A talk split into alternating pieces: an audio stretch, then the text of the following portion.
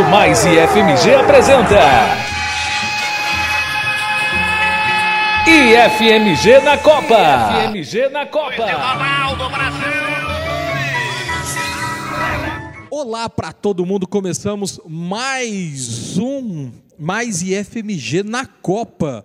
O nosso programa de número 10 já, é, já são 10 programas discutidos sobre a Copa do Mundo e, claro, né, como vocês sabem, uma iniciativa do, da Pró-Reitoria de Extensão do IFMG.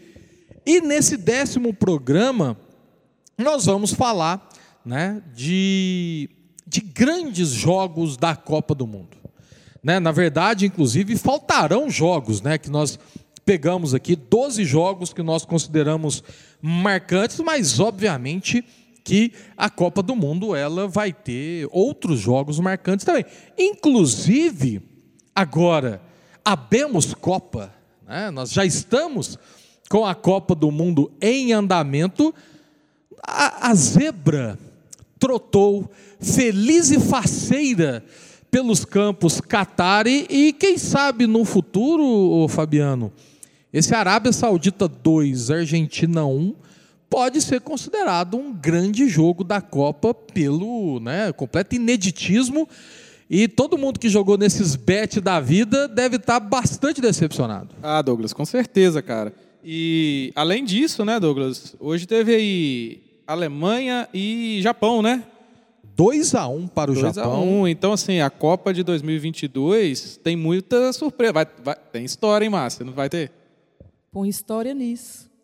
Só de Los Hermanos perder o primeiro jogo, né? Isso. A Argentina fez um papelão na estreia, né? E aí eu venho com aquele ditado, pessoal, que futebol é jogado, lambaria é pescado, né? Então, surpresas podem acontecer.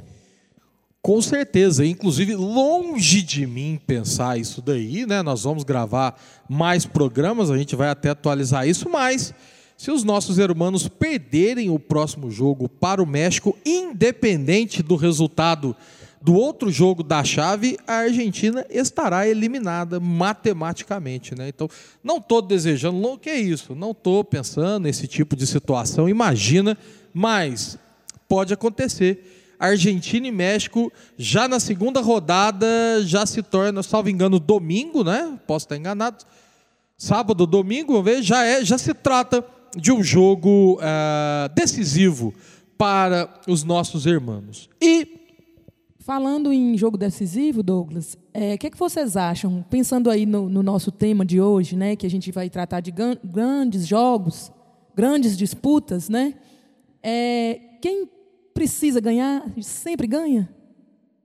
Quem joga precisando ganhar, igual a Argentina vai jogar, o que, que vocês acham? No futebol tem umas questões assim, não, aquele time jogando precisando ganhar, tipo Galo, né?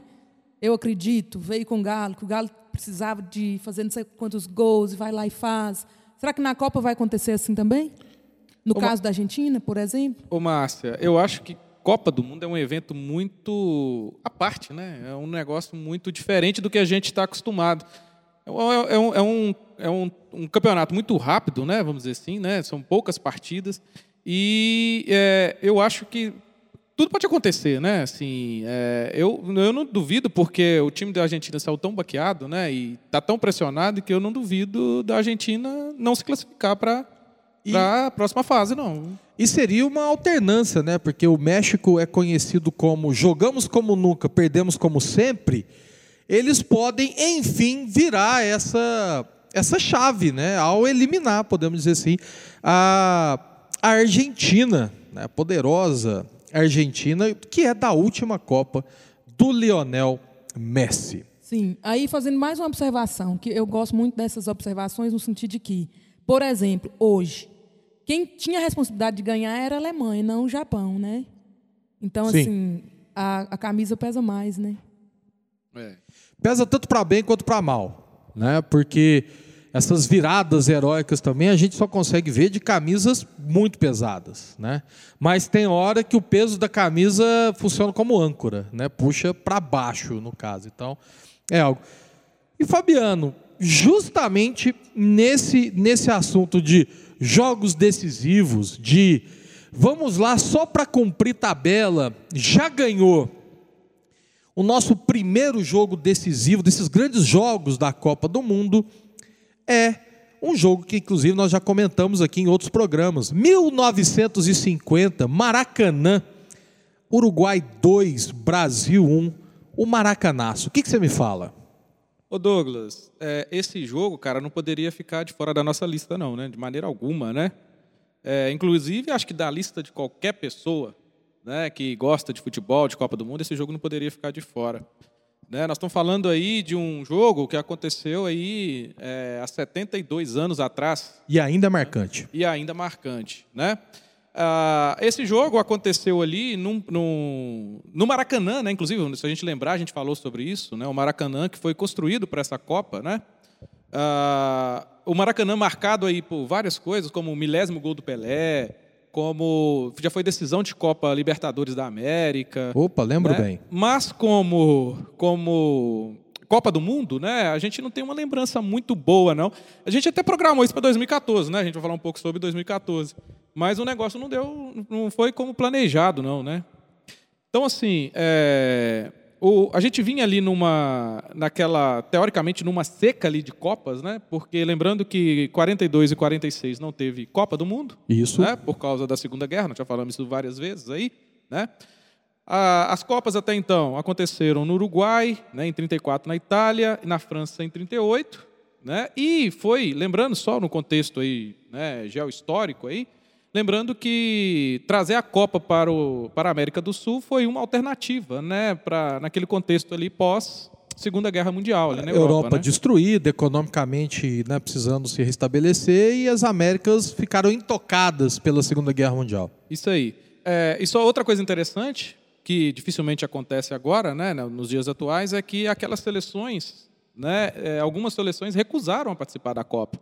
Né? Parece absurdo hoje, né, a gente pensando, mas, por exemplo, a Índia ela se recusou porque a FIFA obrigava a jogar com, com algum calçado, né, com chuteiras. E, a, e os indianos estavam acostumados a jogar descalço.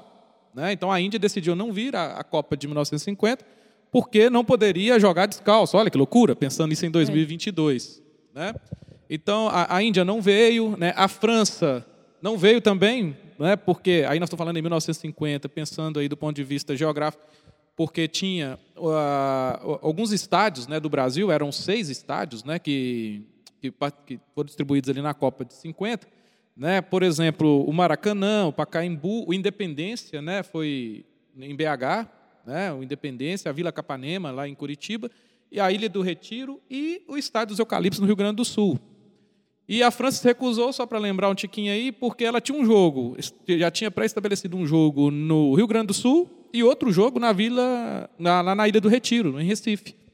Então, como a distância aí é mais ou menos aí cerca de 4 mil quilômetros, a França, teoricamente, desistiu de vir para essa Copa. Né?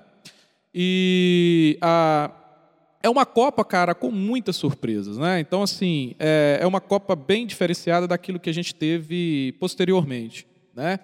Ah, o Maracanaço, é, como a gente já deu, o Douglas já deu um spoiler, né? Assim, o Brasil perdeu aquele jogo, né? Perdeu o jogo ali que estava o Maracanã lotado, né? O maior público da história, estima-se, né? Douglas, você até falou sobre isso que a gente não tinha as catracas, né? O famoso borderô, né? Que saía Justamente. Ali. Estima-se aí numa, num público de 200 mil pessoas dentro do Maracanã. 220 né? mil pessoas. Eu já Ou vi, mais, né? Eu já Ou vi mais. relatos disso. Pois é, 220 mil, imagina. E outra coisa, Douglas, é, o Maracanã, que já foi o maior estádio do mundo, né? É, hoje, o maior estádio do mundo hoje está na Coreia do Norte. Vocês sabiam disso? Não, essa daí é... É, da Coreia do Norte. Um estádio pra, com a capacidade de cerca de 150 mil é, torcedores. É uma curiosidade para mim também. O Maracanã hoje, só para vocês terem ideia, o Maracanã hoje tá, é o 25 maior. É 80 mil, algo assim, o Maracanã. 78 hoje. mil. 78 mil. É o, é o 25 maior estádio do mundo, o Maracanã. Você vê como que né, as reformas, né, o padrão FIFA né, foi diminuindo. E falando em padrão FIFA, curioso, uma curiosidade rapidinho, se a gente entrar no jogo propriamente dito, o padrão FIFA daquela época era bem diferente de hoje. Né? Era o quê? Tinha que ter alambrado, tinha que ter um túnel que ligava o campo né, ao vestiário, né? tinha que ter, a, a por exemplo, a, as cabines de imprensa, né? ou seja, era pouquíssima coisa se comparada ao padrão FIFA de hoje. Né? Então, assim, é, é, o Maracanazo assim, marcou a história mesmo. Né? Então, assim, é, vamos para o jogo, porque né, o que interessa para a gente aqui foi o que aconteceu principalmente ali durante a, a Copa, mais especificamente durante ali o jogo. Né? É, só lembrando que o, essa Copa do Mundo, né, ela não tinha uma final propriamente dita, programada. Isso era um quadrangular final. Era um quadrangular. No mesmo instante que estava acontecendo Brasil e Uruguai, é, estava acontecendo é, Espanha e Suécia, né, no Pacaembu, ao mesmo horário ali. Né? Por quê? Porque depois da, da primeira fase, né, os quatro primeiros se classificaram para uma fase seguinte, não tinha oitavas de final, não tinha quartas de final. É, e os dois, os primeiros de cada grupo, eram quatro grupos, se, se classificavam. E os quatro disputavam ali, tipo um, um, É um quadrangular mesmo, né? E os dois primeiros iam para a final, né? os dois melhores colocados. E, e havia uma expectativa enorme para o jogo, no caso do Brasil, porque o Brasil tinha goleado a Suécia, um 7 a 1 né? goleada a Suécia, e tinha goleado a Espanha por 6 a 1 né? enquanto o Uruguai tinha é, encontrado muita dificuldade no jogo contra a Espanha, né? porque o Uruguai empatou o jogo né? contra a Espanha, né? e contra a Suécia venceu ali por um, com muita dificuldade por 3 a 2 então esperava o público, as 200 mil pessoas esperavam assim uma apresentação sem igual da seleção brasileira. E o que momento. explica também o fato de que o empate era do Brasil. Justamente. Né, que aí os dois jogavam, não era bem uma final que o empate vai para prorrogação em pênaltis. Se empatasse, o Brasil era campeão porque ele tinha melhor campanha do que o Uruguai. Melhor campanha. E bem, estava muito ligado ali. E, e só para lembrar que nessa época a vitória valia dois, pontos. Né? Dois pontos aí, que era uma curiosidade também. Né? Então, é, é, só para você ter ideia, gente, para entrar no jogo, né, é, antes do jogo, o prefeito né, do, do Rio de Janeiro, o Ângelo Mendes de Moraes, ele fez um discurso no Maracanã, e aqui eu tenho sou obrigado a abrir aspas para as palavras do, do prefeito do Rio de Janeiro, né, quando ele, no seu discurso, ele coloca assim, vós brasileiros, olha, olha a confiança do prefeito do Rio, vós brasileiros, abre aspas, vós brasileiros, a quem eu considero os vencedores do campeonato mundial, Vós, brasileiros, que há menos de poucas horas sereis aclamados campeões por milhares de compatriotas, vós que não possuis rivais em todo o hemisfério, vós que superais qualquer outro competidor, vós que eu já saúdo como vencedores. Isso tudo antes da partida. E o, como é que chama? o vestiário do Uruguai foi porque essa a frase do, do o diálogo do, do, prefeito, na verdade, os jornais já davam, já noticiavam o Brasil campeão, já davam como o Brasil campeão na véspera. O técnico uruguaio pregou jornais por todo o vestiário com essas manchetes, assim, ó, já estão falando que os homens é campeão. E aí, né? O que, que vocês vão fazer? Então, o Uruguai utilizou isso como combustível, né, para poder entrar voando baixo nessa final. Isso aí. O, o, vamos lá então, é, para o jogo. Né? O jogo começou, o, né, o jogo é, é, conhecido como Maracanazo, né? ele começou ali, tá? e o primeiro tempo ele acabou sem gols. Né? Foi um primeiro tempo ali, né, é, sem gols, é, apesar ali da, das dificuldades né, que a gente estava falando, né, o Uruguai conseguiu segurar o jogo, né, e e para alegria dos, dos, mais de 200 mil torcedores, o Brasil né, abre, o, um, abre o placar né, com o Friaça aos dois minutos do segundo tempo. Né? Imagina você no Maracanã, em 1950, o país todo né, voltado para a Copa, né, e o Brasil, com a vantagem do empate, sai à frente, com o Friaça ali marcando um gol. Eu já vi um depoimento do Friaça, óbvio, o Friaça já falecido, claro, um, um arquivo de época, aonde ele falou que ele ficou uns cinco minutos para entender o que estava acontecendo e para ele voltar a si e voltar para o jogo depois desse gol. Que, tipo assim, a atmosfera, a questão da catarse era um negócio tão absurdo que ele ficou literalmente, literalmente não, né, mas ficou no mundo das nuvens mesmo. Demorou uns cinco ou mais minutos para ele voltar para o jogo, para ele entender o que estava acontecendo. Pois é. É, e aí, cara, o Brasil saiu à frente com a vantagem do empate, né? Só que aos 21 minutos, o Schiaffino, que era um meia armador do Uruguai, ele vai e empata o jogo, né? E aí já deu aquela, a torcida já deu aquela calada, né? O Maracanã já ficou, né? Já não estava tão animado como antes. Apesar né? do empate ainda e, ser brasileiro. Apesar do empate ser favorável ao Brasil ainda, né? Só que aos 34 minutos do segundo tempo, o Gigia, né? Que era ponta direita, né? Eu tenho saudade dessa, dessa expressão, ponta direita ponta no direita. futebol, né? Que era um ponta direita ali do Uruguai, né? Ele corre pelo lado direito ali do campo e fez e faz um, um gol ali, né? Um gol né, que marcou a vida né, do, do goleiro Barbosa. Né? É, na verdade, marcou a vida de três jogadores, como inclusive vocês ouviram a gente falando no programa número, número 9, né, sobre a questão do futebol e racismo, que, por coincidência, os três jogadores envolvidos eram negros e todos três acabaram é, ganhando a culpa, mas principalmente o Barbosa no, no lance, né? Porque são lances muito parecidos do primeiro e do segundo gol. Isso. E o Barbosa, ele vai, ele se posiciona pensando que novamente ia ter um cruzamento para interceptar esse cruzamento e o Gigia chuta direto para o gol, né? O que é. faz a, a verdade é houve falha.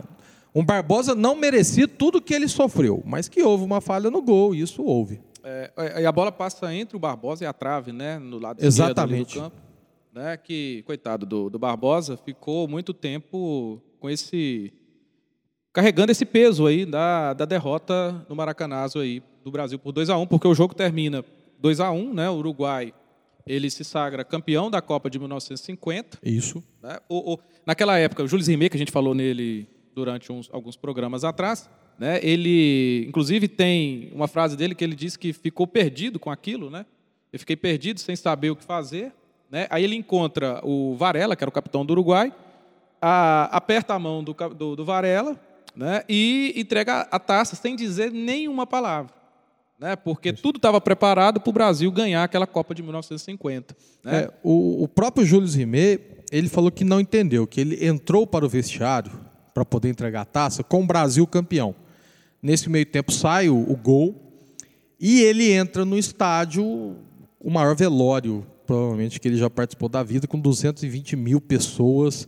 E ele não entendeu nada. E o capitão uruguai esperando no meio-campo para receber a taça. Justamente. Né? E a, tanto é que tem uma entrevista do, do Giga que ele é, fala o seguinte, que o silêncio no Maracanã era tão grande que se uma mosca estivesse voando por lá, ouviríamos o zumbido dela. Né? Isso. Né? Tamanho o silêncio da, que aconteceu a partir dali.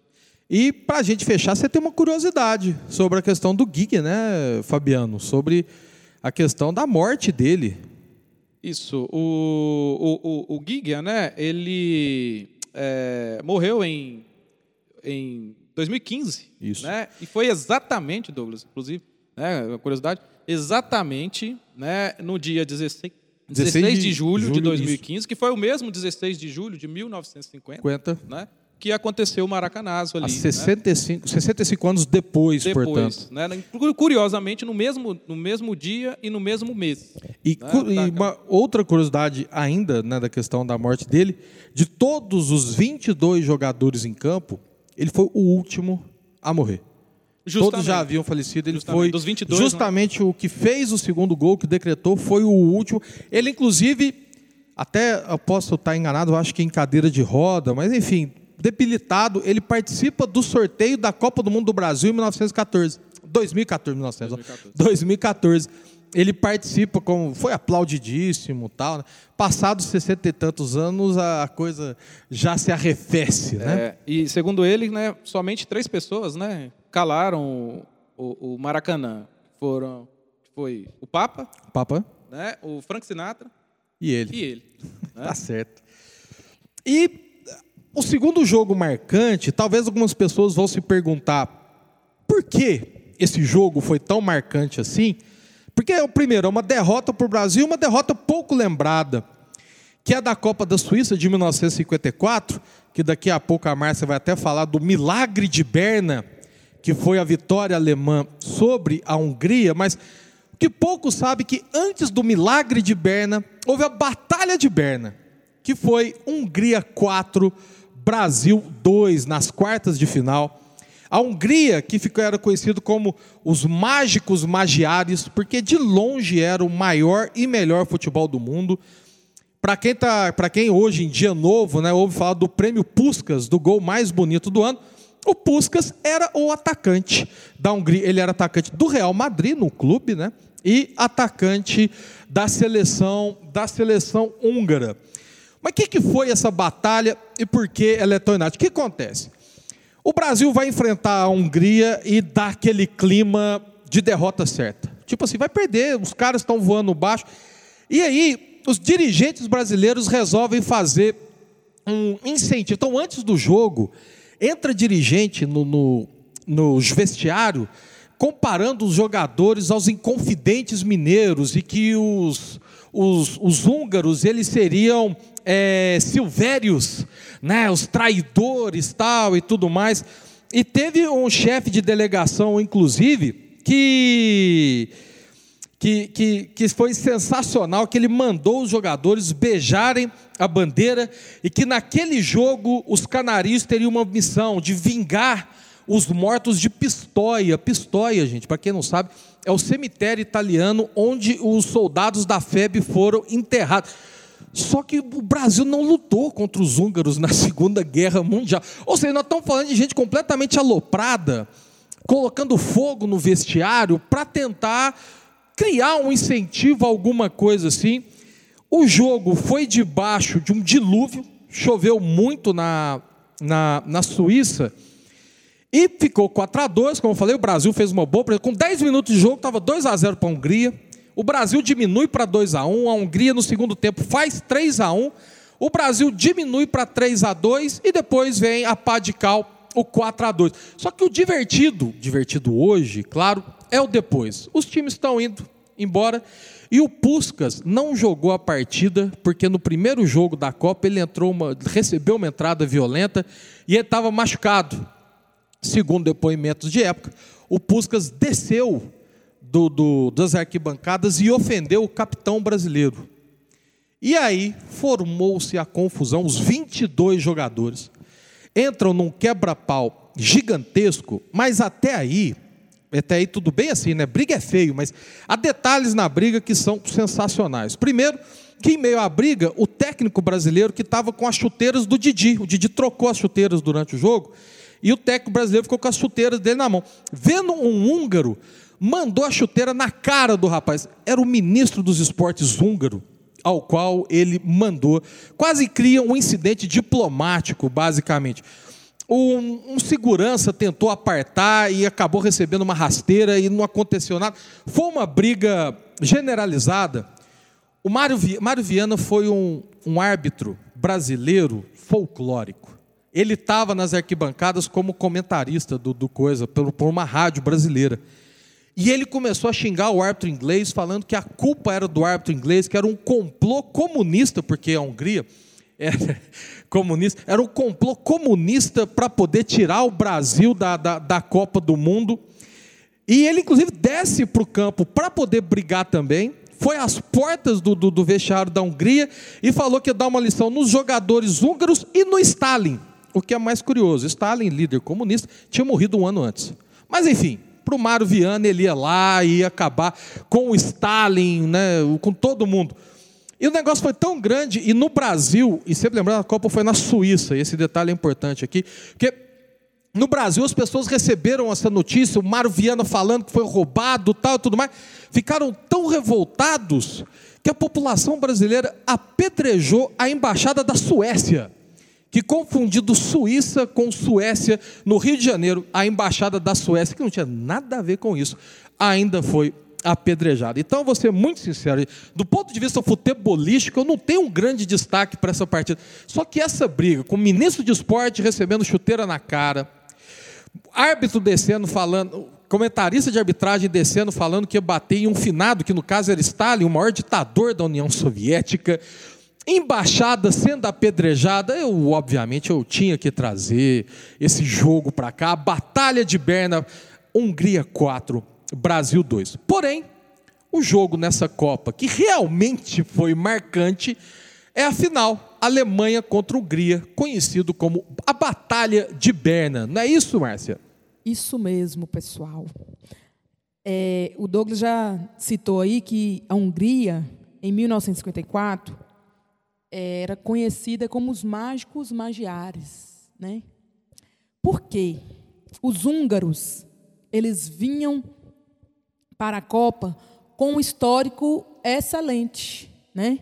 Então, a Hungria ela tinha sido medalha de ouro nos Jogos Olímpicos de 1952 e já havia dois anos que a, que a Hungria era é, não perdia, né? Isso. Invencibilidade de dois anos. Então, obviamente, a Hungria chegou para a Copa de 54 como favorita, né?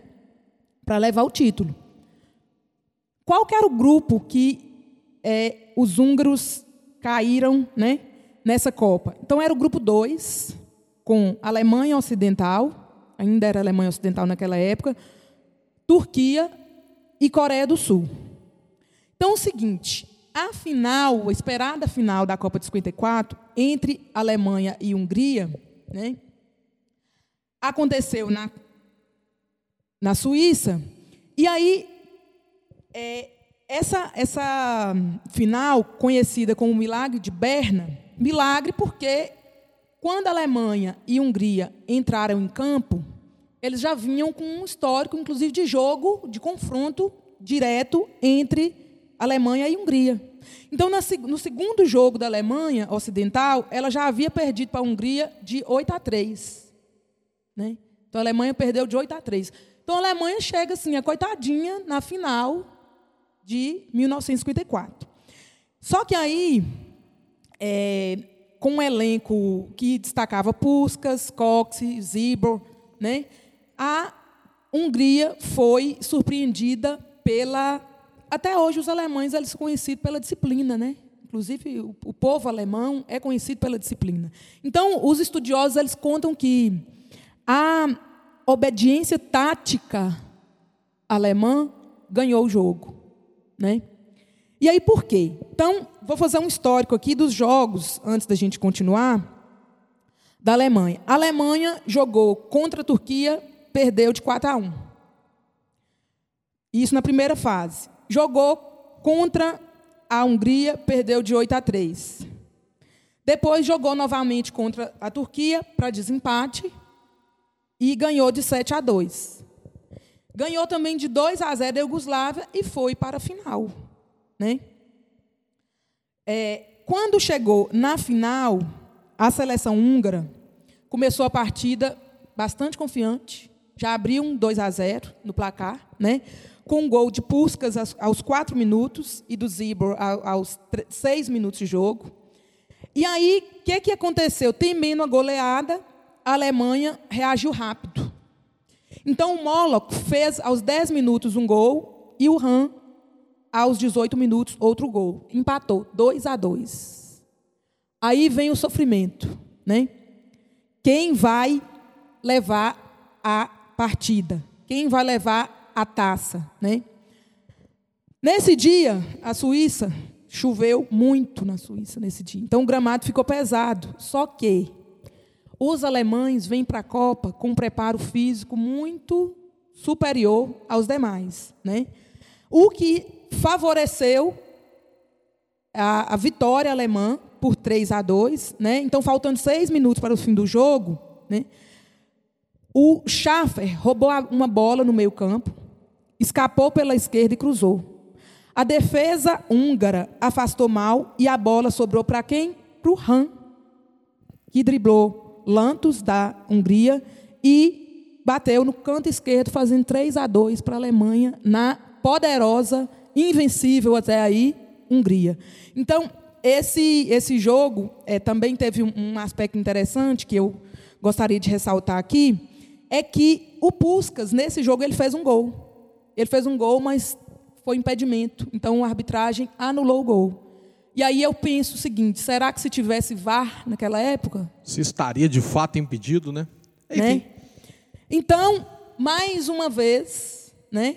Assim como aconteceu com o Brasil na final de 1950, mais uma vez o favorito não leva a taça, né? E isso é a, a, a grandeza do futebol, tá? É nessa imprevisibilidade, né? Você pensa assim, Isso. nossa, a Hungria, a Hungria bateu 8 a 3 na Alemanha e ainda perdeu a final para os alemães. Isso, é por isso, Márcia, que a gente estava falando dessa imprevisibilidade, né? Da, da questão, por exemplo, a... você pega, por exemplo, a Hungria de 54, muito semelhante ao Brasil de 82. Isso. Né? Muito E- semelhante, por exemplo, à Holanda 7-4. de 74. Sim. E só para vocês terem uma ideia, para vocês terem um, dimensão do tamanho do feito da Alemanha. Até hoje, esse time da Hungria é o time que mais marcou gols em uma única Copa. Ele fez 27 gols só nessa edição. Uma surpreendente média de 5,4 gols por partida. Em média. Ou seja, é um negócio surreal que esse time fez.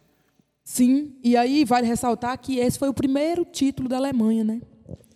Que de- história aí do, do nosso arquirrival. Exatamente, com esse milagre, depois da batalha e do milagre de Berna, vamos fechando o nosso primeiro bloco e voltamos daqui a pouquinho com mais jogos históricos pela Copa do Mundo.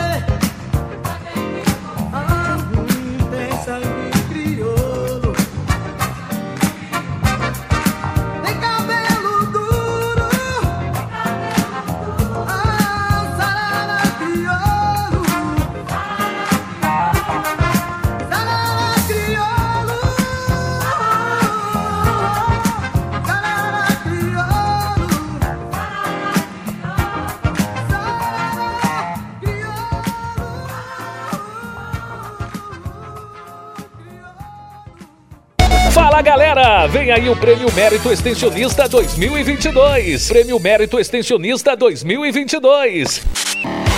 Serão premiados projetos nas categorias Responsabilidade Social, Qualificação Profissional e Destaques ProEx.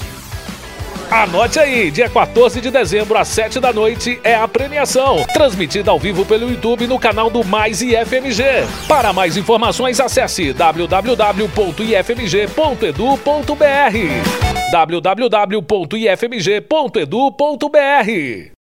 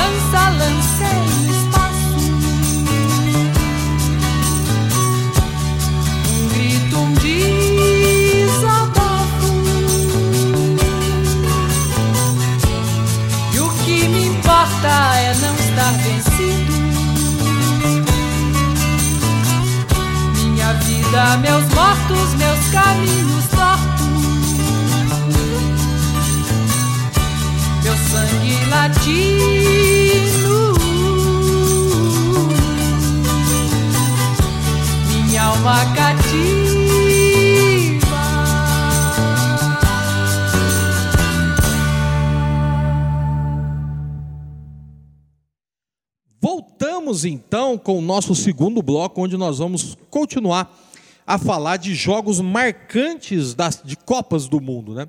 E a Copa de 70, no México, aliás, o México é um país de uma sorte absurda, né? Que ele viu o auge do Pelé e viu o auge do Maradona né? na Copa de 70 e 86, respectivamente. Mas em 1970, uma Copa considerada excepcional, porque você vai ter vários times com as grandes seleções. O Brasil e Itália que fizeram a final, a Alemanha que chega na semifinal, o Uruguai que né, campeão de, de 50, que também vinha com uma seleção forte, chegou à semifinal. A Inglaterra, né, que eram os campeões de 66, vinha com a base campeã, que também tinha uma boa seleção. Enfim, são vários elementos. E nós vamos ter várias partidas. Na Copa de 70, nós vamos destacar, então, duas partidas fundamentais. A semifinal entre Alemanha e Itália, que inclusive até hoje é conhecido como o jogo do século. Tem uma placa, e caso vocês vão até a cidade do México, no, no estádio Azteca, na entrada do estádio vai ter uma plaquinha. Aqui aconteceu o jogo do século, Alemanha 3, Itália 4. Mas por que, que esse é considerado o jogo do, do século? Certo? Porque o jogo, no tempo regulamentar, ficou um a um. Então nós vamos ter cinco gols na prorrogação. E cinco gols na prorrogação com Beckenbauer jogando de tipóia. Ele, ele machuca, ele quebra a clavícula durante o jogo. Na época só, só existiam duas substituições, as duas substituições já tinham sido feitas. Ou seja, ou a Alemanha joga com 10 ou ele continua em campo. Eles enfaixam o braço dele e ele joga. Para qualquer pessoa que já praticou, nem, precisa, nem precisa praticar nada. Tenta correr segurando o bracinho de braço cruzado para você ver aonde sua cara vai parar, que fatalmente você vai cair. Ou seja, é um negócio absurdo para você manter o equilíbrio e ainda jogar jogar futebol, né? Então, foi, apesar que Isso deu ânimo para o time da Alemanha. O próprio empate alemão no tempo regulamentar vem depois do fato dele dele estar com o braço enfaixado, já que esse empate veio aos 47 do segundo tempo. Então essa prorrogação alucinante se deu com aos 4 minutos a Alemanha faz 2 a 1, aos 8 minutos 2 a 2 a Itália empata e aos 13 minutos do primeiro tempo de prorrogação Itália 3, Alemanha 2. Miller empata para a Alemanha já no segundo tempo de prorrogação, 3 a 3 e o Rivera, que entraram no jogo para poder cadenciar a partida na época que a Itália ainda estava ganhando de 1 a 0, faz o quarto e definitivo gol aos seis minutos de prorrogação. Isso num um sol para cada um, né? Na- na- no México, jogos ao meio-dia. Para os europeus era um negócio absurdo, enfim. Então, um sol para cada um, né? Naquela, naquela, naquela situação. O maçarico ligado, vamos dizer. Então, os caras extenuados, acabados, proporcionam um jogo absurdo. Mas Aí a gente tem que falar da final.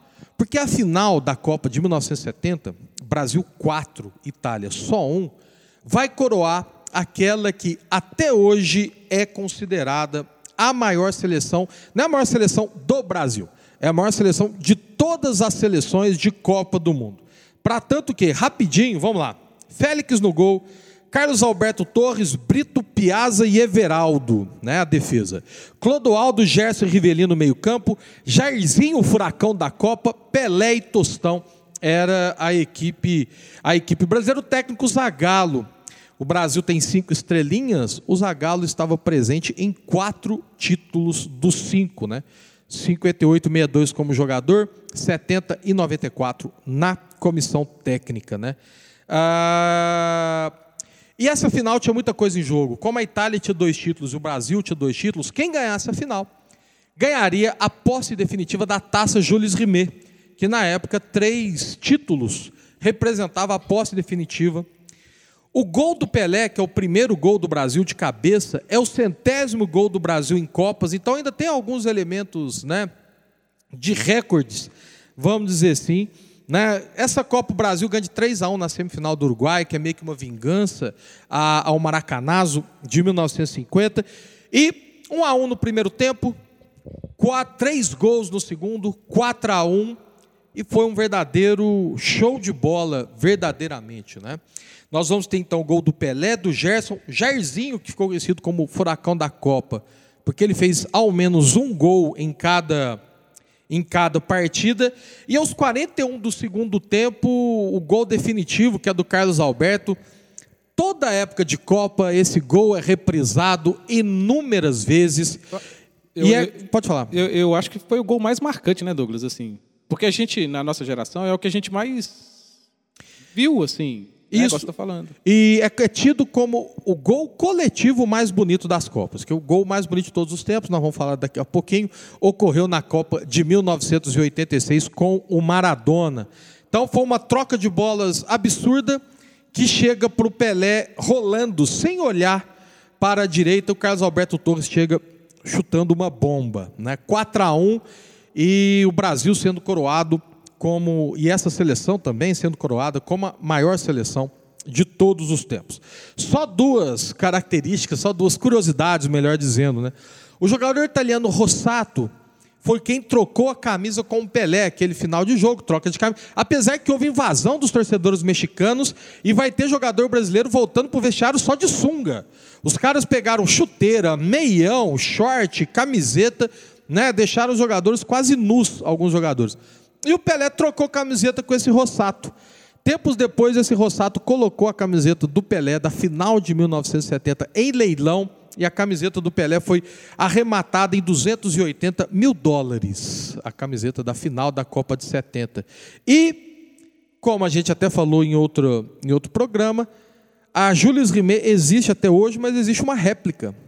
Dois anos depois, a taça foi roubada da CBF, derretida pelos ladrões. Que coisa absurda, né? Mas enfim. E falando, Fabiano, você, você está sendo o arauto da tempestade, né? Falando em mais uma final inesperada, 1974, né? A final na Holanda e os holandeses doidos para coroarem o seu time como campeão. Mas o que, que aconteceu?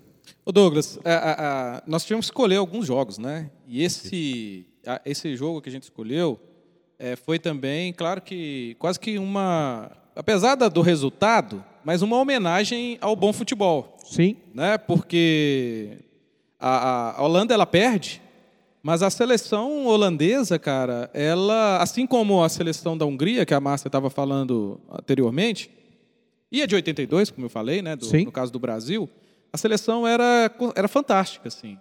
Né? Ela foi, foi conhecida como a laranja mecânica. Né? Exato. E, Ou o carrossel holandês. ou carrossel holandês. Né? E, e- e- e nesse jogo, né, nesse caso aí, a Holanda já havia disputado apenas dois mundiais, 34 e 38. E chegava com uma seleção assim, uma seleção extraordinária, né, para naquele momento ali. Ah, a- a- e curiosamente a, a Holanda, cara, né, é um negócio muito doido. A Holanda ela foi finalista em três edições do mundial, de, de mundiais. Né? Ela foi finalista em 74, 78 e 2010. Isso. Né? Recentemente, né? é, ela foi terceira colocada em 2014. Né? A- em 1974, a Holanda montou uma equipe é, extraordinária, né? fora, da, fora de época, né? e que ganhou, foi comparada aí, né? ganhou um nome cinematográfico. Né? No caso, por exemplo, comparado aí a um filme do Stanley Kubrick, né? que é, é o com o mesmo nome aí, né? Laranja mecânica. Laranja Mecânica, né? A, a- a Holanda disputou naquela Copa, só para ter ideia, disputou sete jogos e colecionou cinco vitórias, um empate e apenas uma derrota. Essa que foi justamente na final, né? Ah, os resultados falam um pouco, porque a seleção era encantadora, né? era uma seleção muito, muito top mesmo, né? E- É, é uma seleção que tinha o Cruyff, Sim. né, Johan Cruyff, né, é, ca- cara assim, é, que reuniu teoricamente lendas do esporte, né, é, é taxada como futebol total, Exato. né, lembra daquela expressão? Acho que nós chegamos até a falar sobre ela num programa. E ganha do Brasil na semifinal, né? E Tem isso também. A. Holanda é quem elimina o Brasil na semifinal, o Brasil atual campeão. Justamente, né? É, a, a- a- laranja mecânica, né? Igual você está falando, na segunda fase ela cai no grupo do Brasil, né? A Alemanha Oriental e a Argentina. Né? A equipe do Cruyff venceu os três jogos, com direito à goleada contra o Uruguai por 4 a 0 e triunf- triunfos aí seguros contra o Brasil, ganhou do Brasil 2 a 0 e a Alemanha Ocidental também ela ganhou de 2 a 0 né? Com esses resultados, além de, de atuações com, de um alto, um alto nível ali, se classificou para a final, né? onde mediu forças ali com a Alemanha Ocidental. Né? Só que chegou na final, né? a laranja mecânica tem uma expressão clássica, que a laranja mecânica parou no muro de Munique, né? porque o jogo foi disputado em Munique. Sim. né? É, e lembrando que a Alemanha era a anfitriã daquela Copa. Né? É, a Alemanha já vinha ali como campeã do mundo, né? vinha de uma sequência de boas campanhas também e tal. Né? Entre os quatro primeiros de 58 e de 70, né? era a Copa de 58 e 70, além do vice-campeonato de 66, né? contra a Inglaterra. Tá? A Inglaterra também não era uma seleção qualquer, né? tinha nomes como Sepp Maier, Beckenbauer, Beckenbauer, né? É, Gerd Miller, né? E é aquela questão, Douglas, que você estava me falando, que a gente estava conversando, que pouco minutos depois, né? Dois minutos de jogo ali, né? A dois minutos de jogo, o Johan Nixon, né? Converteu um pênalti sofrido por Cruyff e abriu o placar para para A Holanda. a Holanda, né? Só que o que que acontece, né? Antes do intervalo, né? Só um adendo rapidinho. E a saída de bola da Alemanha depois desse gol é a primeira vez que a Alemanha põe o pé na final da Copa. Tipo assim, nesses dois primeiros minutos, só a Holanda tocou na bola até sofrer Justamente. o pênalti e fazer o gol. É, né? Só que aí antes do, do intervalo ali, né, o Brayton empatou, né, também da, a partir de um pênalti ali, né, da marca da Cal ali, né? E Miller concretizou a virada, marcando o seu 14º gol em Copas do Mundo e quebrando, e quebrando ali um, um, um recorde ali, né, de- que era até então do de Fontaine, né? A marca seria superada depois, só para a gente ter ideia, seria superada por Ronaldo né, em 2006 né, e por Close em 2014. 2014. Né? A Holanda tentou empatar de qualquer jeito, né, mas teve que contentar ali com o vice-campeonato. Né? É, que até hoje né, a Holanda não conseguiu ser campeã é, em uma Copa do Mundo. Sim, e, e ainda que futebol, futebol sempre tem algumas coisas polêmicas no entorno do futebol. E não só polêmicas dentro de campo, mas às vezes também polêmicas fora de campo. A Copa de 1978, ela foi disputada na Argentina, na Argentina que vivia uma ditadura militar. E ser campeã para a Argentina era muito importante, politicamente falando, para o país, né? E parece que ela não mediu esforços para isso. E aí nós temos um estranho, vamos dizer assim. É, Argentina 6, Peru 0 nessa Copa de 78. Por que foi estranho, Fabiano? Que me, me fala desse jogo. A, a- a Copa de 78, ela, né, é, a gente tem que lembrar, Douglas, que e é importante a gente lembrar isso, que a gente está passando por um período de ditaduras na, na América do Sul, Sul, Cone Sul como um todo. no Cone Sul como um todo, né? Brasil e Argentina, né, Peru e tal, né, sem a gente não tem tempo para falar sobre, mas vivíamos sobre um período de ditadura, né? É, e esse jogo, né, Argentina 6, Peru 0, foi um jogo histórico por causa dessa questão da ditadura, que a gente vai tentar falar um pouco, e também controverso. Né? Esse jogo foi realizado em 21 de junho de 1978, né, no estádio gigante de Arroyuto, em Rosário, né, sendo até hoje, né, até hoje, em 2022, uma das mais polêmicas partidas da história. Né? Por quê? Porque muitas suspeitas ainda hoje param sobre essa partida.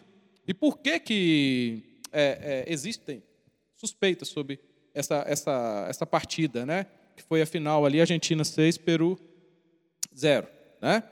É, a- a- por exemplo, né, na primeira fase ali, né, é, se classificavam dois países em cada grupo. Né? Então, na primeira fase, a Itália ela se classificou em primeiro lugar com seis pontos. E a Argentina, a anfitriã, né, ela se classificou, mas com quatro pontos. Né? Então, é, é, nesse grupo aí, França e Hungria foram eliminadas, né, com derrotas nas duas primeiras rodadas. Tá?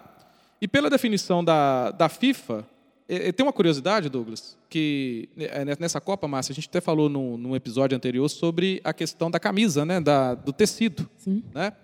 É porque nessa, nessa, nessa Copa, a- pela definição da FIFA, a Hungria jogaria de branco e a França com seu azul característico. Né? Só para uma curiosidade, porque essas duas seleções não se classificaram para a segunda fase. Né? Mas a Federação Fran- Francesa, irritada com a organização da Copa por se considerar prejudicada pela arbitragem, né, mandou seu time também de branco, né, como adversário da Hungria, que jogava de branco. Né? E, diante da orientação da FIFA, que os húngaros tinham direito a jogar de branco, o árbitro, que era o brasileiro, Arnaldo César Coelho, exigiu que os fran- franceses trocassem de modelo. Né? E sem uniforme reserva, no vestiário ali, vestiram a camisa do Kimberley, um clube amador ali de Mar del Plata. Né? Num jogo que a França venceu, mas não se classificou por 3 a 1 né? Mas aí, é, é, é, e que se reside a polêmica que a gente estava falando? Né? A- atendendo a, a pedidos né, de a, a emissora de TVs argentina, porque naquela época estava começando a questão da TV a cores. Né? Para os meninos mais novos, eles né, não entendem muito disso, mas a televisão já foi preto e branco. Né? E aí, é, atendendo a pedidos, né, ocorreu uma inversão no horário dos jogos, ali da, da, daquela Copa. Né? Porque a, após as, as duas primeiras rodadas, Brasil e Argentina estavam empatados em número de pontos. Eram cinco pontos para o Brasil e cinco pontos para a Argentina. Ganharam jogos contra a Polônia e Peru e empataram entre eles. Né? Assim, a decisão ficou ali para a última partida. E aí, o que, que acontece? Rapidinho com relação à polêmica. Né? É, A polêmica girava em torno do seguinte, olha, como a TV, a TV argentina pediu para alterar o horário dos jogos. Né? Por quê? Por exemplo, Argentina e Peru seria disputado no horário da tarde, no período vespertino. Né? E o jogo Brasil e Polônia estava marcado para o horário noturno. Só que inverteu. Brasil e Polônia jogaram à tarde e Argentina e Peru jogaram à noite. Nesse caso, por exemplo, o Brasil vai e ganha. Ganha do Peru, né? O Brasil ganha do Peru por 3 a 0, só que aí a Argentina precisava golear. E, já sabendo o resultado, a Argentina vai e goleia o Peru por, por 6 a 0 e tira ali o Brasil da, da final daquela Copa. Né? O resultado de 6 a 0 tirou a seleção brasileira da final da Copa de 78 contra a Holanda. Né? E porque se a Argentina vencesse por até três gols de diferença, o Brasil iria à decisão ali daquela Copa. Então tem essa questão. Né? E além disso, tem a questão né, de uma suposta interferência né, do- dos, dos Da ditadura né, argentina. né, da ditadura argentina. Na época, em 1978, era o Videla, o presidente Videla. general argentino. Justamente. E aí tinha essa questão da, da, da interferência, né? uma interferência política, né? no que diz respeito, por exemplo, né? é, é, só para ter ideia, em 2012, né? teve um, um ex-senador peruano chamado Genardo Ledesma, né? ele afirmou tá? que o resultado dessa partida foi previamente combinado né? como parte de um acordo entre os governos dos dois países, comandados então por ditaduras militares. Né? Ledesma disse que a goleada de 6 a 0 foi parte de uma operação que envolvia, além de, de Argentina e Peru, envolvia inclusive os Estados Unidos, que foi a Operação Condor, né?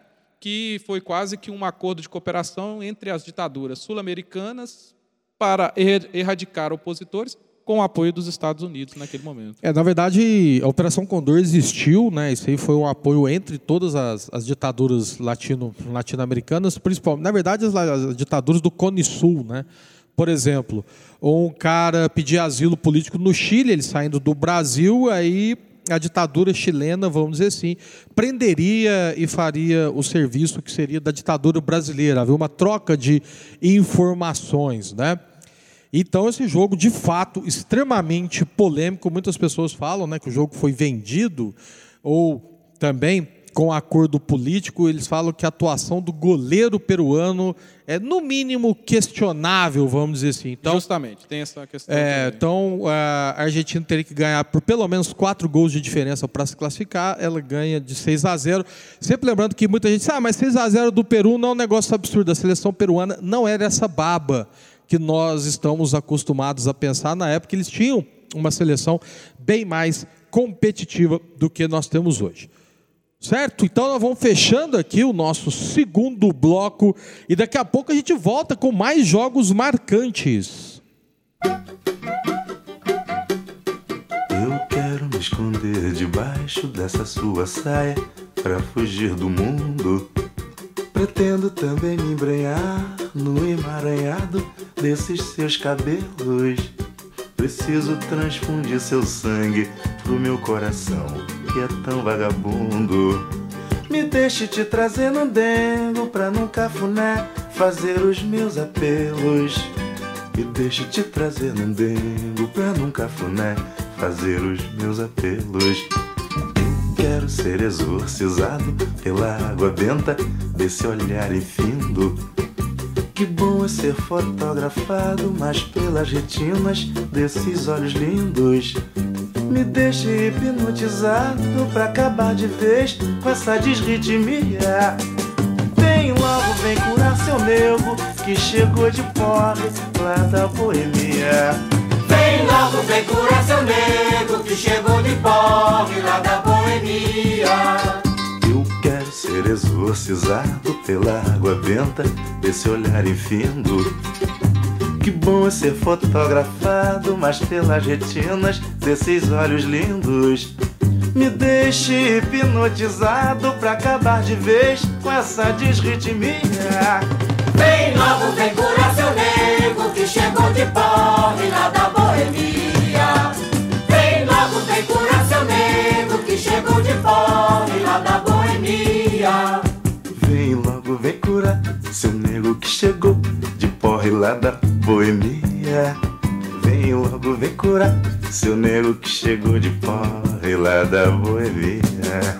Vem logo, vem curar seu nego que chegou de porre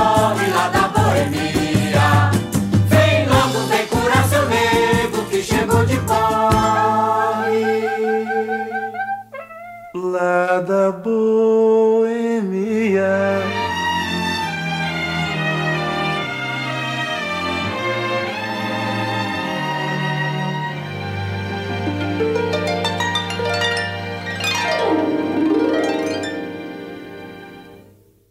É. Música e programação de qualidade é na Rádio Mais e FMG.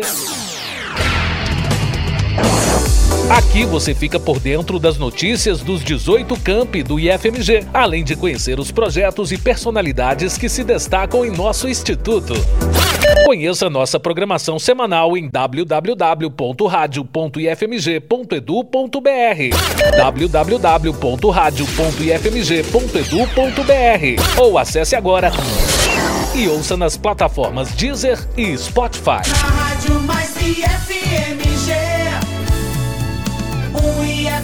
Mais perto de você.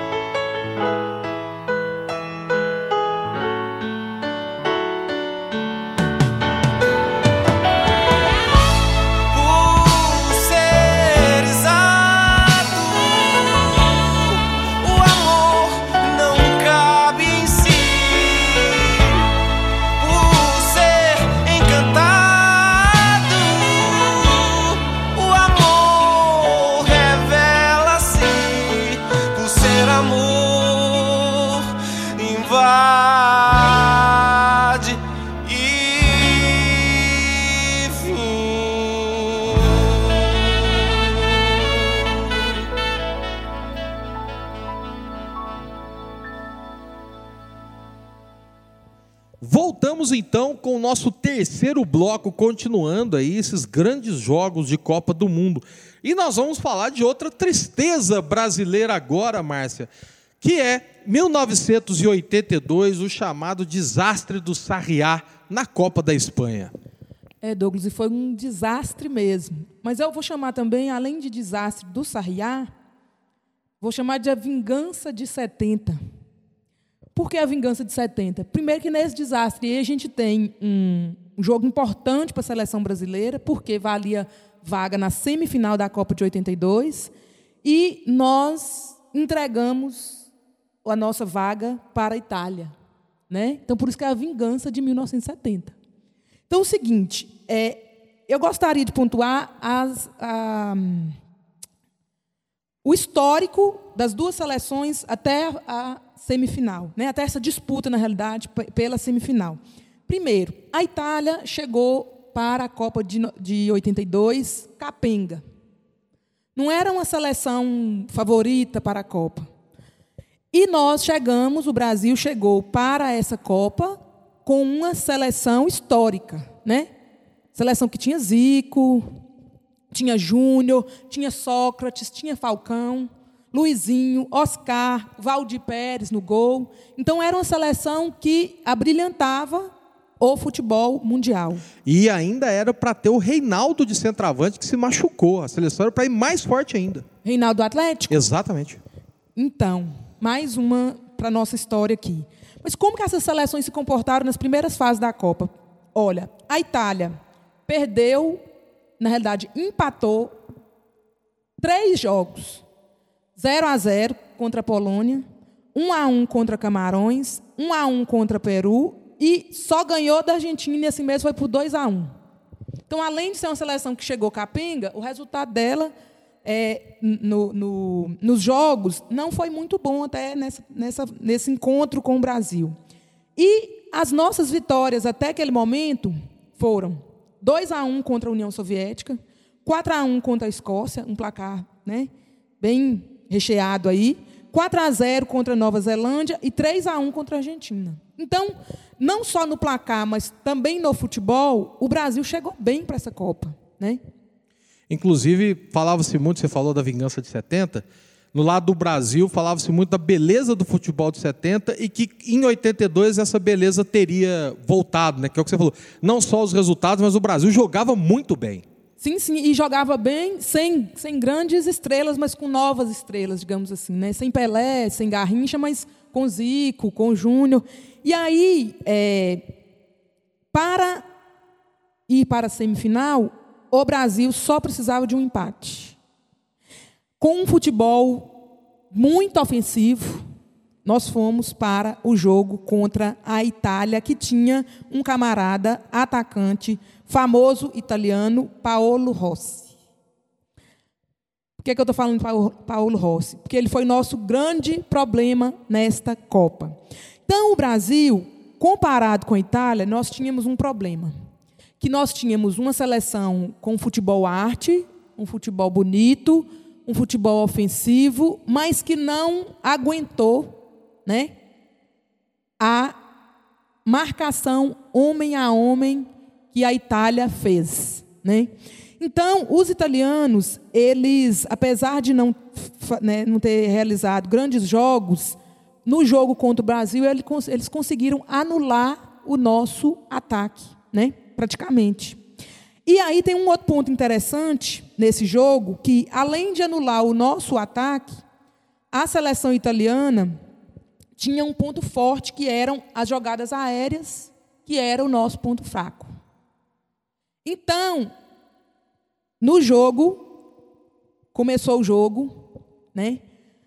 Logo nos cinco minutos, o Cabrini, italiano, cruzou para o Paolo Rossi marcar o seu primeiro gol na Copa de 82.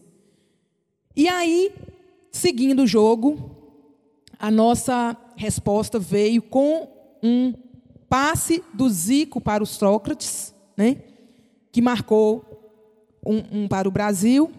E aí é, vem a nossa decepção, que o Paulo Rossi vai e marca mais dois gols contra a seleção, Mesmo o Falcão, aos 27 minutos, marcando mais um gol, nós somos derrotados por 3 a 2 e o Brasil perde para a, para a Itália. E aí, um aspecto interessante desse jogo, que eu queria pontuar, é que o Júnior, que era lateral da seleção, ele deu uma entrevista e, e falou o seguinte: que quando a Itália fez o segundo gol, ele olhou para o Cerezo, Toninho Cerezo, e o Cerezo estava chorando. Aí ele falou: é, Ô Cerezo, para de chorar ou então eu vou te meter a mão na cara. Esse aqui é um jogo para homens. Se você está com medo, você sai. Então, assim, é, a tristeza do, do jogador, né?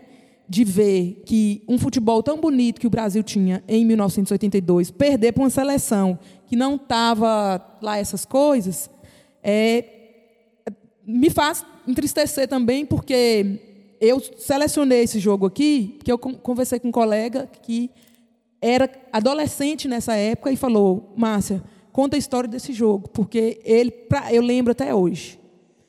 Esse é um jogo que marcou toda uma geração, porque a expectativa era de vitória certa do Brasil nessa, nessa Copa. O Brasil jogava muito bem.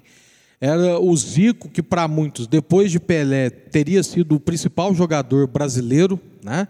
Inclusive, tem até uma frase muito famosa do jornalista Calazans, que é: se, eh, se, o Zico, se o Zico não ganhou uma Copa, azar da Copa, né? Porque pelo fato do Zico não ter conseguido, jogou 8-2 e 8-6, certo? Então é de fato um trauma muito grande do, do Brasil. É, e aí, o técnico italiano, só para fechar, é, que o futebol tem vários lados aí, né? Ele definiu o seguinte, que a Itália ela foi para o Brasil para competir, foi para a Copa para competir e o Brasil foi para se exibir, para exibir o futebol. Então, eles colocam o seguinte, que em 82 o Brasil sabia atacar, mas não sabia defender, né? E aí, como o futebol tem as suas surpresas, essa Copa foi uma surpresa. É, e outra Copa que não foi bem uma surpresa, mas teve um jogo excepcional, Fabiano, que junto com o gol do Carlos Alberto, eu acho que é o gol que mais é, é revisado, é mostrado nas Copas do Mundo, sempre quando está em época de Copa, é do jogo da Copa de 1986, também no México, Argentina 2, Inglaterra apenas 1. Isso. É, pelas quartas de final né, da Copa do Mundo do México de 86. Né? É, esse jogo né, é, é- é o famoso jogo né, do gol de La Mano de Dios, La mano de Dio. de Dios, né? do maior gol de todas as Copas também. Isso. Né? Que a gente vai falar um pouquinho sobre ele aí. Né? Ah, o- só para você ter ideia, Douglas, esse- o PVC, né, o Paulo Vinícius Coelho, né, que é jornalista, ele tem um livro, e aí fica a indicação desse livro também, que são os 55 maiores jogos da- das Copas.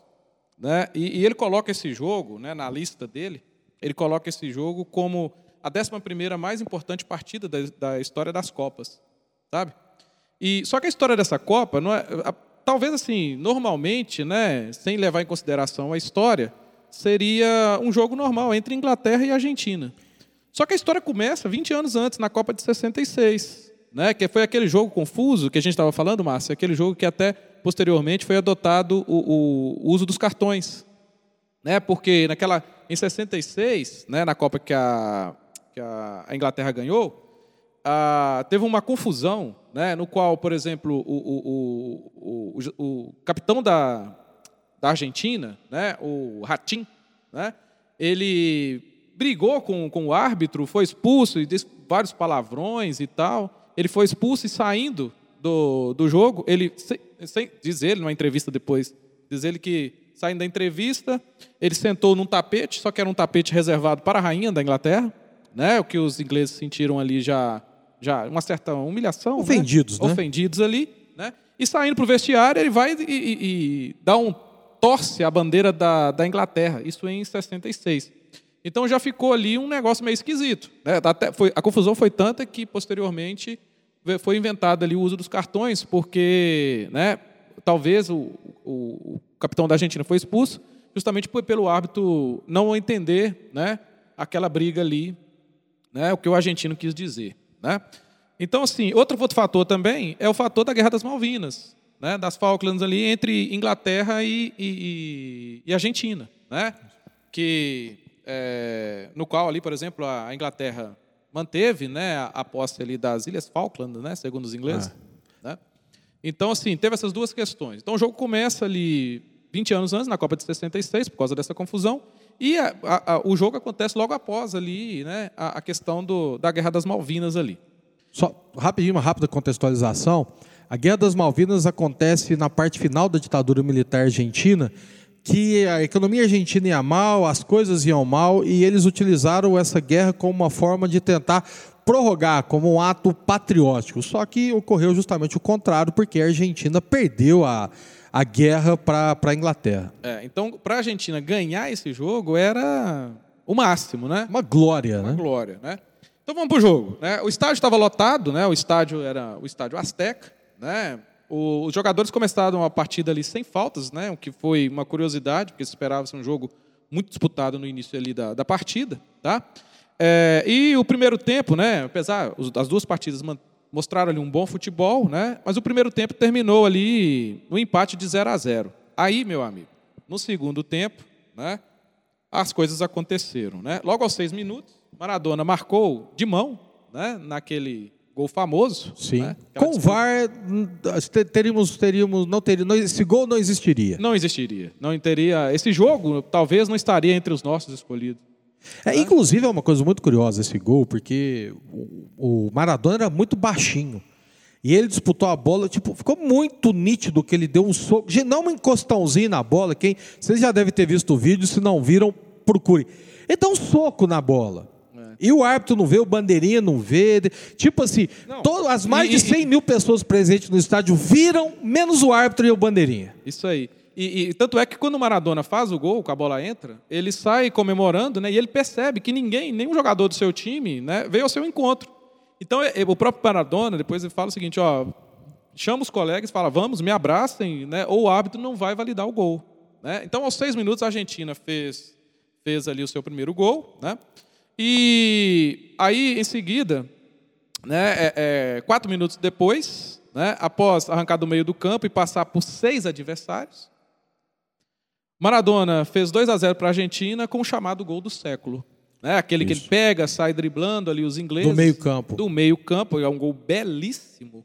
Né? É, ele sai driblando e faz o gol que depois foi eleito aí o gol do século. Tem uma narração de um radialista argentino para esse gol que é literalmente de chorar. Você escuta a narração, um negócio extremamente emocionante. Parece que o cara tá lavando a alma da Argentina. Então, não é à toa que o Maradona ele é esse ídolo maior, essa, essa coisa inconteste na Argentina, né? Isso. Ô, ô, ô, Douglas, esse, esse jogo é tão curioso, porque ao mesmo tempo que aconteceu um gol que deveria ser anulado, um gol, entre aspas, ilegal, né? o, o chamado gol, o próximo segundo gol, o gol do Maradona, ele ofusca o gol, do, de, o gol de mão. Sim, Né? sim. Tipo assim, porque ele é tão Esse valeu bonito- dois. É, que ninguém vai lembrar, ninguém, entre aspas, assim, né? Todo mundo lembra desse jogo. Os ingleses lembram desse gol, Ah, não, os de mão, ingleses com sim, certeza. né? Mas é, o gol do Maradona foi tão bonito que, de certa forma, ofuscou essa, essa questão aí. Né? É, então, por exemplo, com 2 a 0 no placar, a Argentina passou a jogar com mais precaução na defesa né? e a Inglaterra dominou as ações ofensivas. Aos 31 do segundo tempo, o técnico Bob Robson ele colocou a Inglaterra totalmente no ataque né? e substituiu ali o Steven, o jogador Steven, pelo jovem habilidoso Barnes. E, rapidamente, né, esse jovem Barnes, ele mostrou a que veio ali aos 36. Fez uma jogada pela esquerda e cruzou na medida para Lineker diminuir a desvantagem e anotar o seu sexto gol na Copa, né, e decretando o final do jogo ali, dois para a Argentina, um para a Inglaterra, e o Lineker, ele vai ser o artilheiro daquela da Copa, Copa de, 86. 1986. Bem, então a Copa de 86 de fato foi uma Copa marcante, principalmente por esse jogo, e que coroou Maradona, né, para muitos, inclusive, depois do Pelé, o maior jogador de todos os tempos. Mas, Márcia, o pessoal vai pegar no nosso pé da gente falando só de derrota brasileira, né? Muito mais derrotas do que vitórias, afinal de contas. Às vezes a derrota marca mais. Mas o que, que você fala pra gente de França 3, Brasil 0 da final de 1998? 98, eh, Douglas, eu chamei da Copa da Mentira para os brasileiros, porque desde a convocação da seleção até outros eventos que aconteceram nessa Copa, inclusive nesse jogo, eh, foram bem assim maquiados. Até hoje a gente não sabe o que, é que realmente aconteceu. né? Então a Copa da França em 98, ela teve algumas particularidades. Primeiro na convocação. Por que a Copa da Mentira? Porque a gente já estava naquela expectativa de 94, 94 dupla Romário e Bebeto, né? Pelo menos Fantástica, né, Márcia? sim. Marcante. Então, eram os nossos ídolos, né? E aí, quando chega 98, todo mundo fica nessa expectativa de que o Romário e o Bebeto estariam juntos na Copa de 98. e o que com não um aconteceu. adendo, com o Ronaldo ainda, né? Que seria um ataque Isso, fantástico. então ia ser mais do que um fenômeno, né? Iam ser três fenômenos, para falar a verdade. Ia ser a dupla Rorô, só que agora Romário e Ronaldo. Porém, o Zagallo, nosso técnico, ele não convocou o Romário com a desculpa, entre aspas, de que o Romário estava com uma lesão na panturrilha. Né? Então ele não poderia ser convocado. Porém, antes da Copa começar, o Romário já estava jogando. Se eu não me engano, o Flamengo. Me corrija se eu estiver errado. É isso, acho que é isso mesmo. Acho que foi o Flamengo. Então, aí a primeira mentira da Copa de 98, né? E nós tínhamos uma seleção de estrelas. Então, Tafarel, Cafu, Aldair na zaga, Júnior Baiano junto dele, Roberto Carlos, nosso lateral, assim, as faltas que o Roberto batia era gol, né? Então, a gente estava bem assessorado. E o nosso fenômeno, que em 94 estava, mas não jogou efetivamente, Isso. né? E em 98 existia uma expectativa muito grande para o fenômeno, principalmente nesse jogo, que era Ronaldo Fenômeno E o Romário, mas, quer dizer, o Romário não, o Bebeto formando dupla de ataque com ele. E uma coisa curiosa, que era o Ronaldo que vivia um ápice da carreira antes das contusões. Sempre lembrando, o- o ele ganhou o apelido de fenômeno depois por causa das contusões, é pós 98, ou seja, ainda era um, ainda na época era Ronaldinho, né? Ronaldo Fenômeno veio depois, ele ainda Sim. era conhecido como Ronaldinho na época. Sim. E aí, é, a gente tem uma França com também um elenco bastante de- é, estrelado, digamos assim, com Zidane, né? por exemplo, que ficou famoso aí, Carembeu, né? E Brasil vai para o jogo, né? da final com E você falou do- dos times franceses, o atual técnico da França era jogador da França em 1998 Deschamps. Era mesmo. Está listado aqui. Então, qual foi o grande lance dessa partida?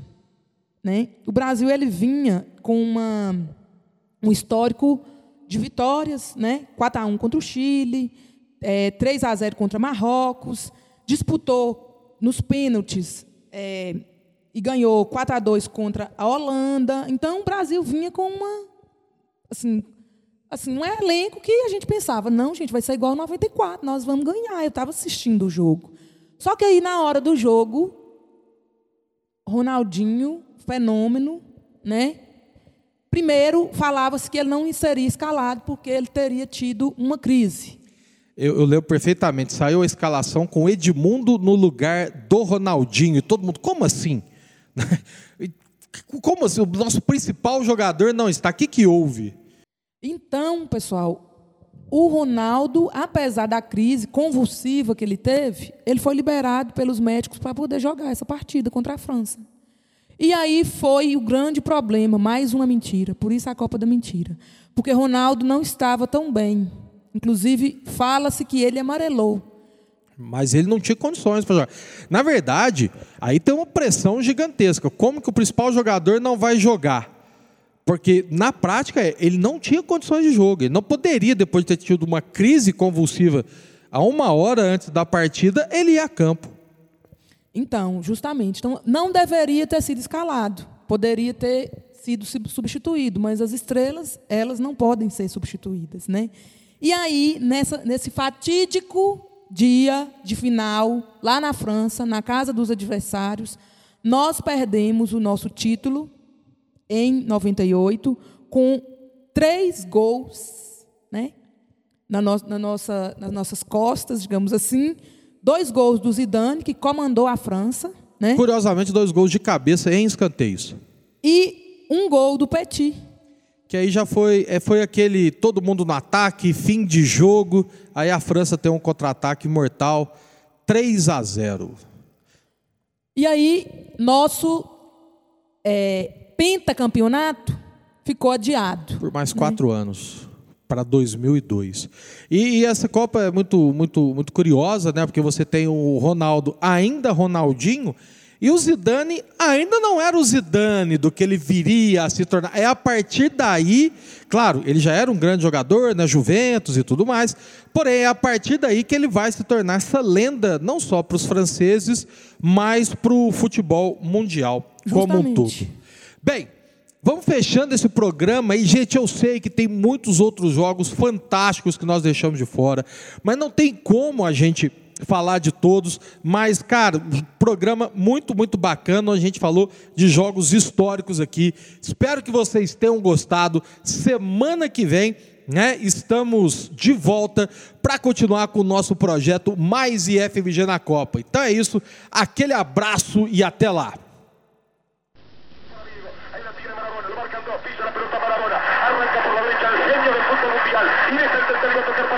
Tocar para Borruchaga, siempre Marabona, genio, genio, genio, ta, ta, ta, ta, ta, ta, ta,